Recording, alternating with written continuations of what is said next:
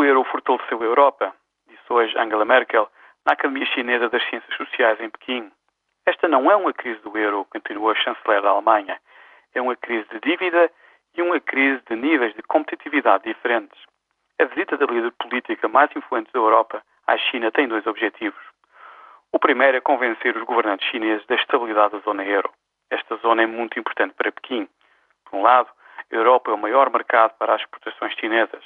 A desintegração da zona euro seria um desastre económico e político para Pequim. Por outro lado, a China tem todo o interesse na existência de uma alternativa ao dólar. Cerca de um quarto das reservas chinesas estão em euros. Merkel hoje quis sossegar as elites chinesas em relação ao que tem vindo a ser feito para garantir a sobrevivência da zona euro. O segundo objetivo da líder alemã é convencer os governantes chineses a desempenhar um papel bastante mais ativo no sistema financeiro que alimenta a globalização.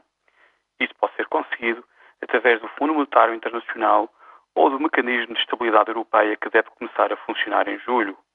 Merkel sabe muito bem que não terão uma resposta clara de Pequim sobre o assunto nesta viagem.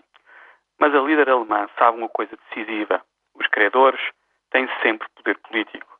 E a Alemanha e a China são dois dos maiores credores mundiais. Vem aí uma nova ordem económica mundial e Pequim e Berlim estarão no seu centro.